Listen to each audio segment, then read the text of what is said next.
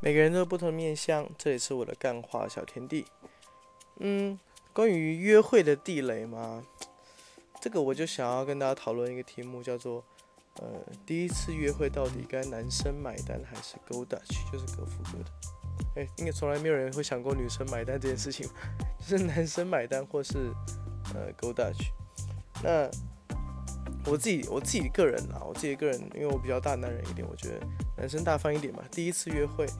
呃，应该让男生买单，为什么？待会后面再分析。呃，这也是我的地雷之一了，我觉得这是算是第一次约会很大的地雷。如果这件事情做不好，或是没有让男生觉得很舒服，我我个人就不会有第二次。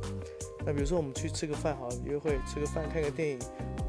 几百块加起来可能一两千块，这个部分我觉得可以男生买单。然后呢，女生不要以为男生是白痴，男生买单完之后会看女生的反应。如果女生是那种就是抢着买单，或者是男生买单完之后，就是比如说我们先吃饭之后看电影，如果吃饭的时候男生付钱，男生付钱之后，女生就说哦，怎么好意思让你一个人付钱？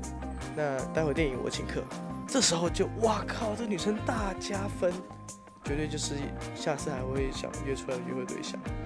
那如果男生约会的时候，嗯，女生装作好像不在意，那或者他本来就该让你付钱的时候，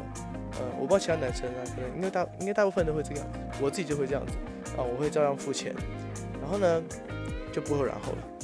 就是嗯让男生觉得哦，男生本来就应该付钱，这种态度我觉得是非常非常不正确的。男生请客是男生代表他。他想展现他的 gentleman，绅士大方，正就就请客嘛，请女生吃顿饭。但是女生一定要表示出感激，至少谢谢，或者是说，哎，那我下次请你吃，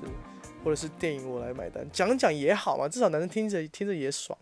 不要就是那种哦，好像本来就该付钱，然后旁旁边划手机，然后结完账之后才开始哦，那我们要去看电影或什么的，那那感觉会很糟糕，我觉得。我觉得这是我大底的，如果遇到这样的女生。或是就是男生付完钱之后，他完全没有表态的话，我觉得就没有下一次了。这个女生也，我觉得花一两千块认识一个女生，认清一个女生，然后让她让你，你就会知道哦，她可能就不是你未来想要的对象。其实也蛮划算的。